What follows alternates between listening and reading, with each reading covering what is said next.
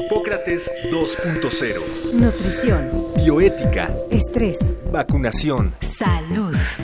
El Programa Universitario de Investigación en Salud y Radio UNAM presentan Hipócrates 2.0. Investigación y vanguardia en salud. Bienvenidos.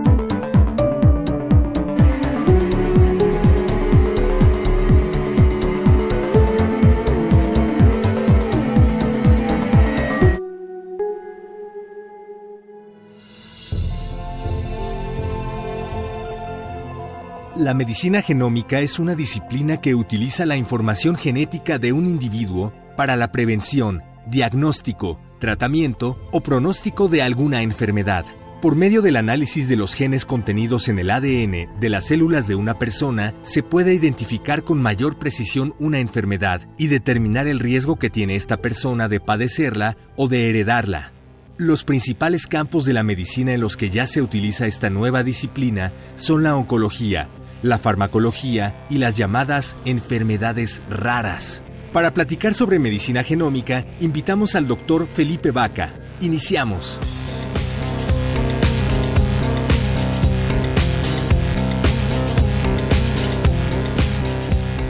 Bienvenidos nuevamente a Hipócrates 2.0, un programa sobre medicina e investigación de vanguardia en salud producido por Radio UNAM y el Programa Universitario de Investigación en Salud, el PUIS. Yo soy Mauricio Rodríguez y como cada semana estoy en la cabina con Omar López Vergara. Omar.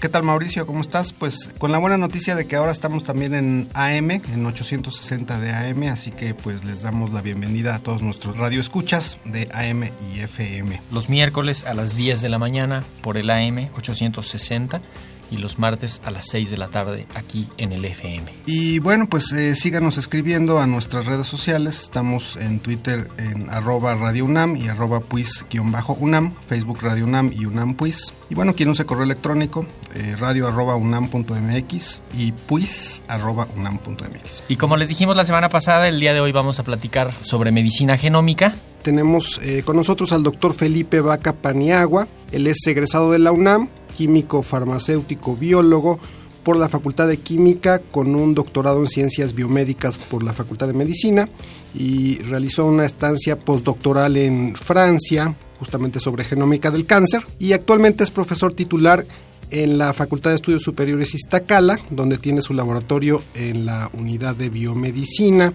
Su línea de investigación se centra en la genómica integrativa, susceptibilidad y biología molecular eh, del cáncer. Doctor Felipe Vaca, eh, muchísimas gracias por estar con nosotros.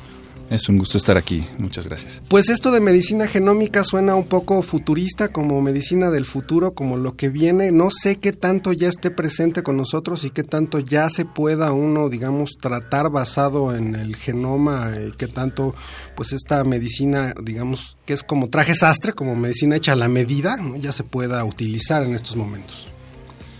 Bueno, eh, la medicina genómica ya no es parte del futuro. Ya está con nosotros. Eh, sí, aunque es eh, un acercamiento muy complejo que todavía está en sus inicios, es ya parte de una realidad que tenemos eh, actualmente en diferentes áreas del- de la salud. Felipe, si tuviéramos que definir qué es la medicina genómica y quizá qué no es la medicina genómica, ¿cómo contestarías eso? Bueno, la medicina genómica es una subdisciplina de la eh, medicina de precisión, ¿no? que utiliza eh, información sobre el genoma de un individuo, su composición genética completa, para poder tener este un diagnóstico, ya sea preventivo, ¿no? antes de que se ocurra la enfermedad, un diagnóstico predictivo para el efecto que pueden tener medicamentos, fármacos para ciertas enfermedades, para saber cuáles son los mejores fármacos que van a, a ser más efectivos para una persona de acuerdo a su constitución Claro. genética y otras variables también clínicas que no son genómicas, ¿no? Sino que pueden ser pues de su constitución, etcétera, etcétera, ¿no? su constitución física y sus niveles este, metabólicos. Es decir, eh, un medicamento puede ser que normalmente ahora se receta como ensayo y error, ¿no? Es decir, se da un medicamento y si no funciona, hay ciertas personas en las que no funcionan ciertos medicamentos, entonces se intenta otra. Pareciera que en la medicina genómica esto pues ya no va a pasar, es decir, se va a recetar basado en el genoma lo que el individuo justamente necesita, por eso decía yo traje como hecho a la medida, ¿no?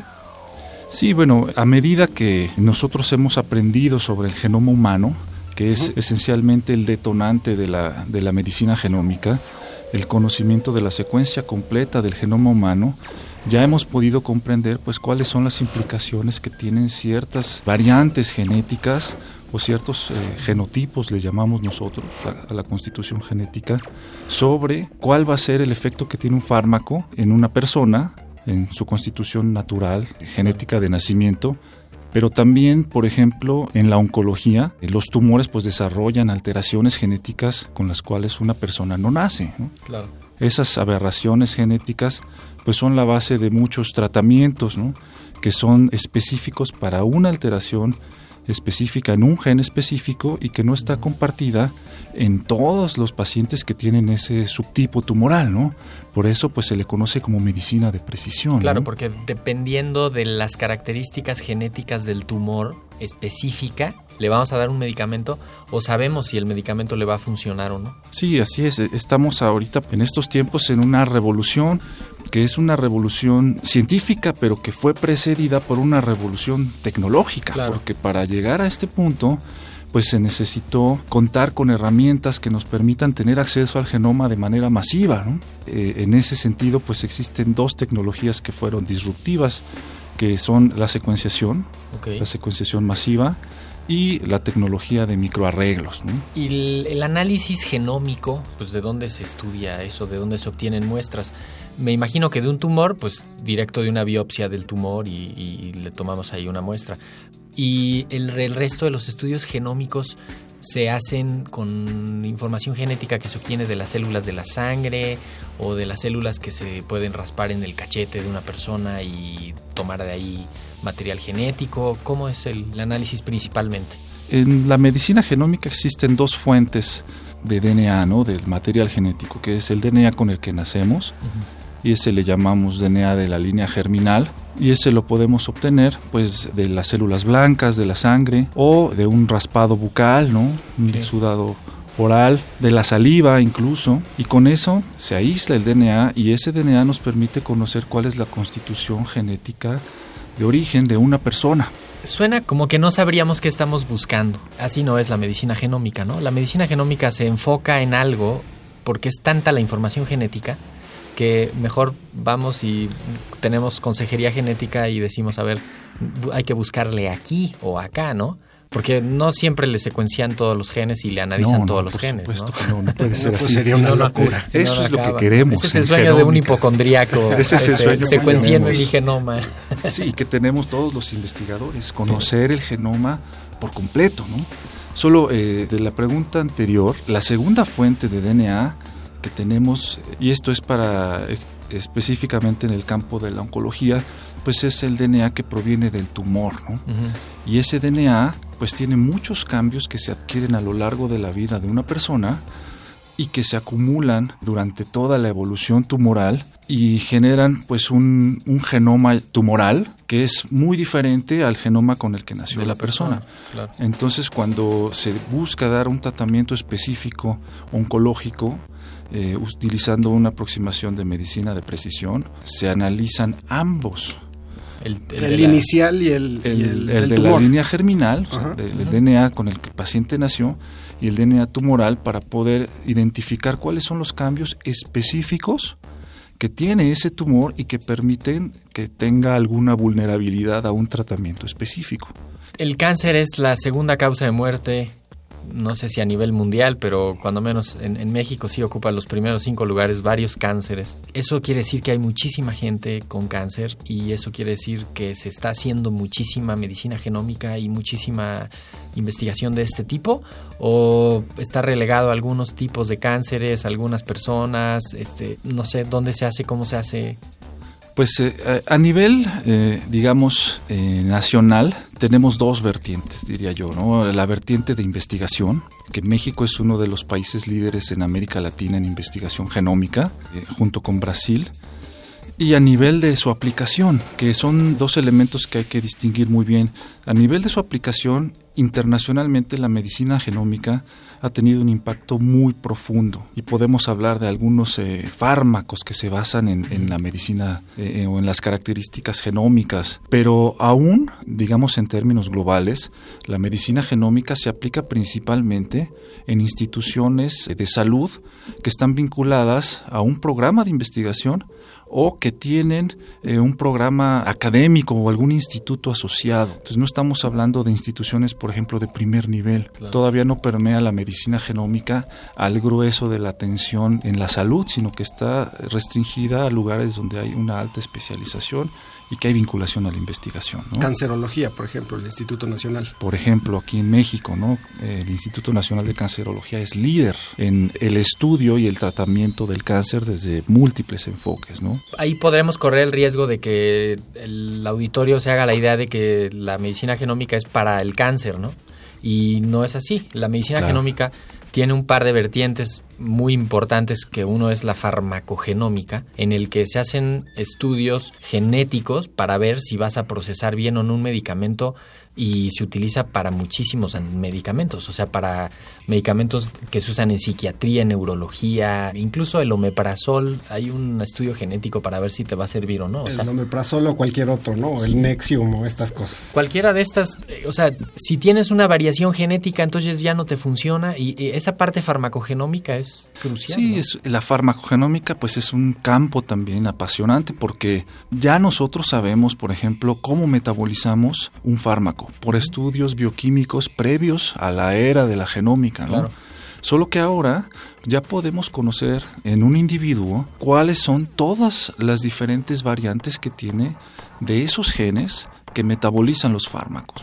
Aquí me estoy refiriendo pues principalmente a unos genes que se conocen como los citocromos P450, ¿no? Así les llamamos en la, en la literatura. Y tenemos como 62 genes. Todos esos genes metabolizan no solo los fármacos que son administrados, sino otras moléculas que se generan por el metabolismo fisiológico del organismo. Las diferentes variantes de esos genes hacen que una persona metabolice más o, menos. o menos un medicamento y eso es muy importante a considerar para la posología, ¿no? ¿Cuánta dosis se le tiene que dar a un paciente y a qué intervalos?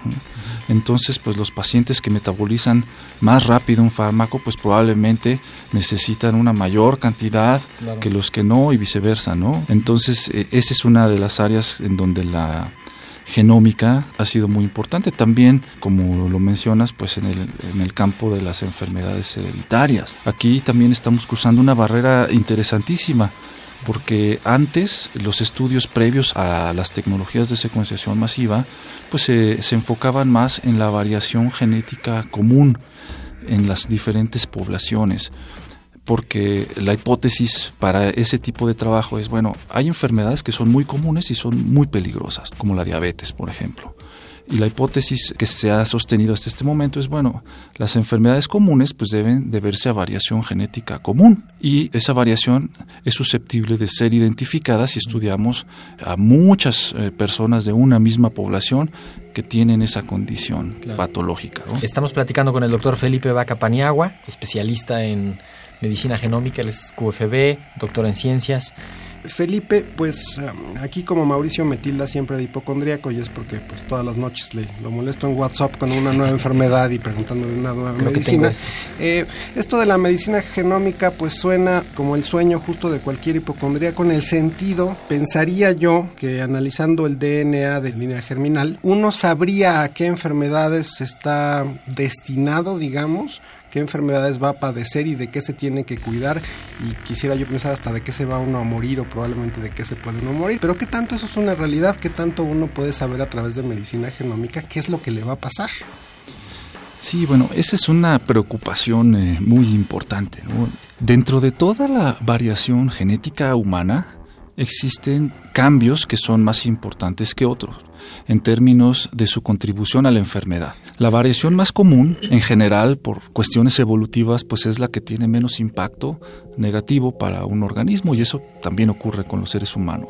Entonces, mucha de la variación que nos condiciona a un nivel, a un riesgo para alguna enfermedad o padecimiento, el riesgo es muy pequeñito Por decir eh, un ejemplo, ya sabemos todos que tenemos dos copias de cada gen. Cuando tenemos una de las dos copias con esa variante genética que nos condiciona para una enfermedad, pues el riesgo generalmente en términos estadísticos es de 1.2, ¿no? Digamos, cuando es muy alto en esos niveles que son bajos en realidad.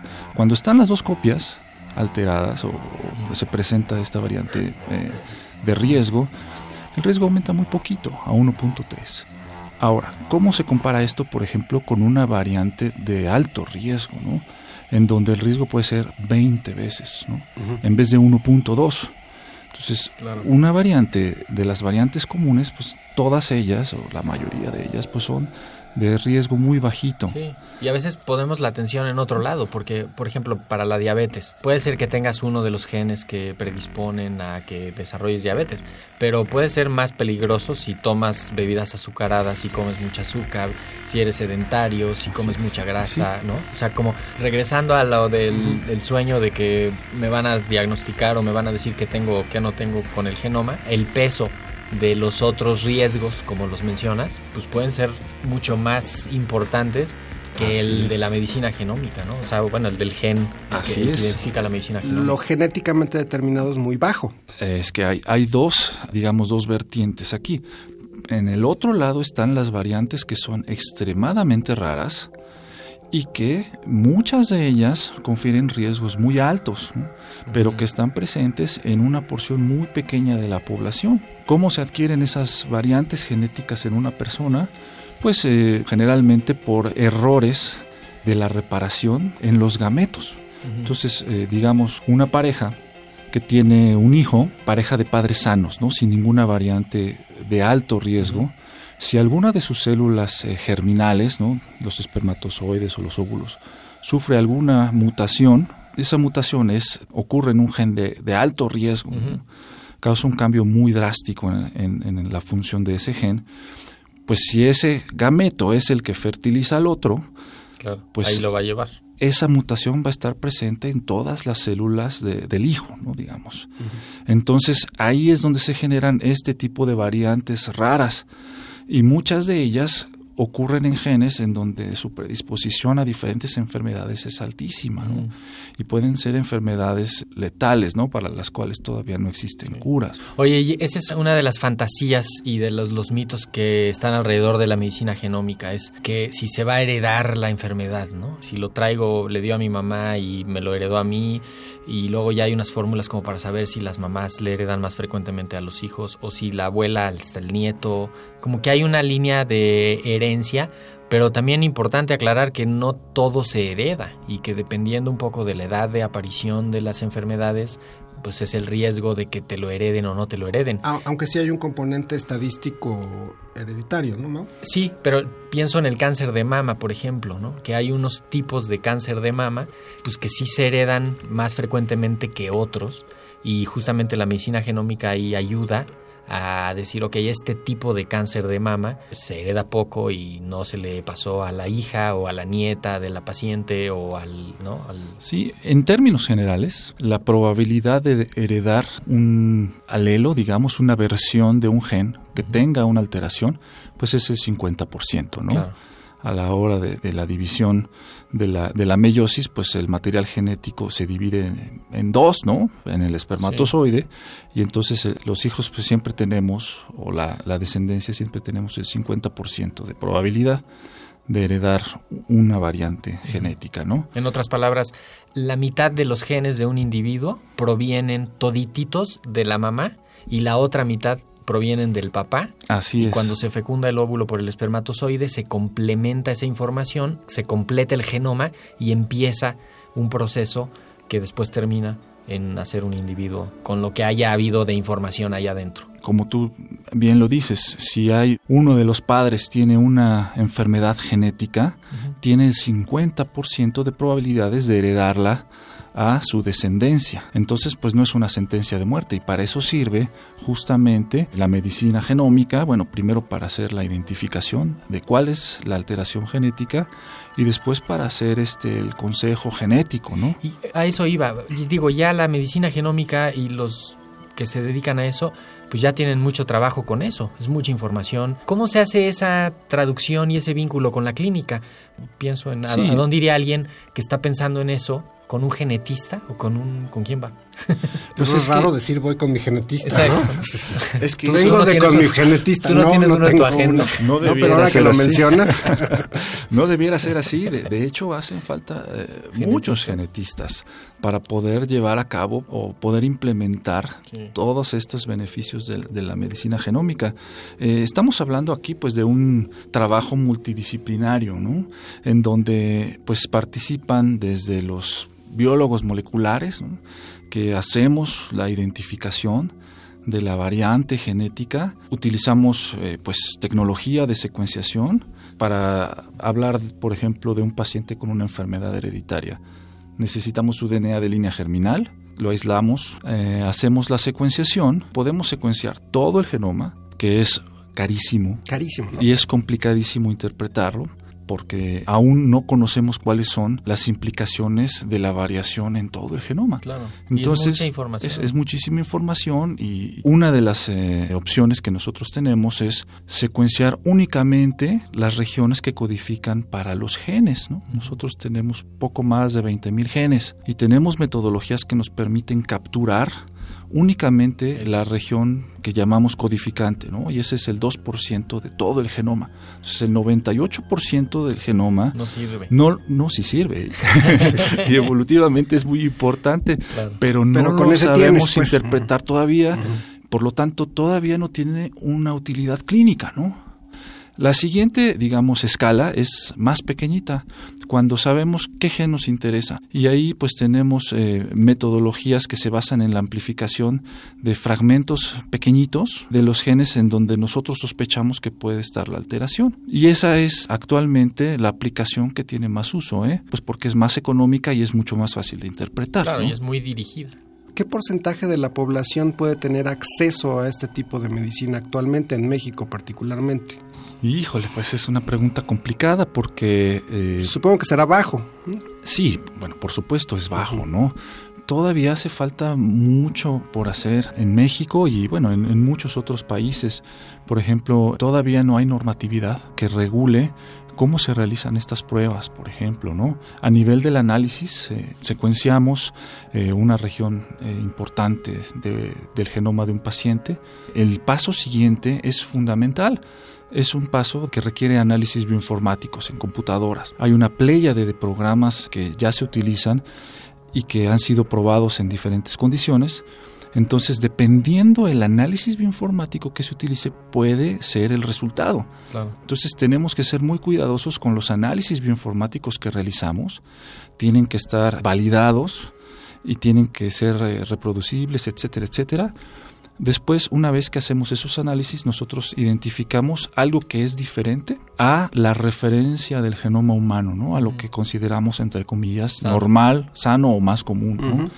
Y cuando encontramos esa diferencia, lo que necesitamos hacer ahora es interpretarla. Felipe, pero cuéntanos un poquito, ustedes en la FES hacen algo de esto y tienen incluso como un servicio al público, dos segundos para que nos Y digas. un laboratorio nacional, ¿no? Así es, en la FES Iztacala contamos con un laboratorio nacional que fundamos hace tres años y que ha tenido un apoyo importante por CONACID.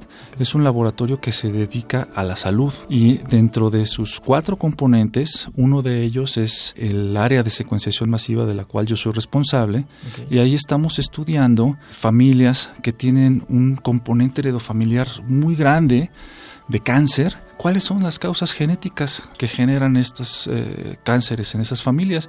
Y hemos encontrado, por ejemplo, en, en familias que tienen mucho cáncer de mama, que además de los dos genes más conocidos que condicionan a esta enfermedad, pues hay otros 23 genes que tienen alteraciones muy claras ¿no? en pacientes mexicanos. Este servicio cualquiera puede ir, está en la página de internet de la FES. Está en la, en la página de la facultad, ahí está nuestra dirección, y los servicios, ¿Nos, nos la puedes mencionar, por favor?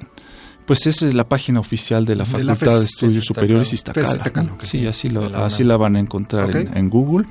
Y bueno, los servicios que tenemos son de secuenciación para estos análisis, pero sí requerimos de que las personas pues tengan eh, asesoría de un genetista, ¿no? Porque, como tú decías, Mauricio, no podemos caer en el pánico y pensar que porque hubo algún problema de cáncer en la familia, todos tenemos una alteración que nos va a predisponer al cáncer. Sí, eso es muy importante mencionar. Entonces, no, en realidad, solo el 10% de todos los pacientes que tienen cáncer tienen su origen en una alteración genética hereditaria, ¿no? Y el 90% no sino que se debe a factores, como tú lo mencionabas, eh, ambientales ¿no? y de estilo de vida.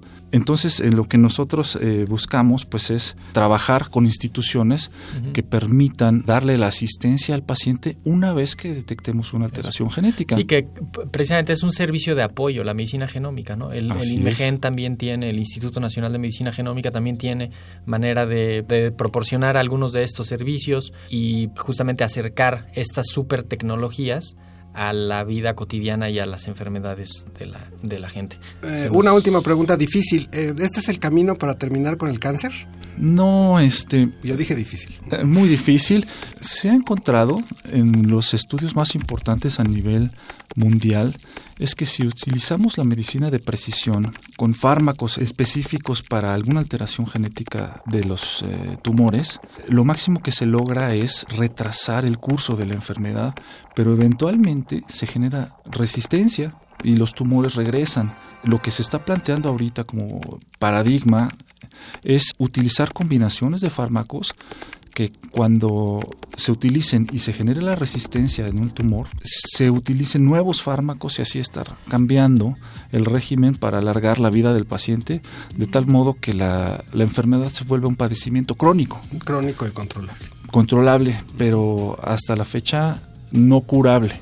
Claro, si el cáncer se detecta a tiempo, por supuesto, en las etapas iniciales, claro que es curable, ¿no? Pero aquí estamos hablando de las etapas avanzadas, que son las que se detectan con mayor frecuencia en México y en el mundo, ¿no?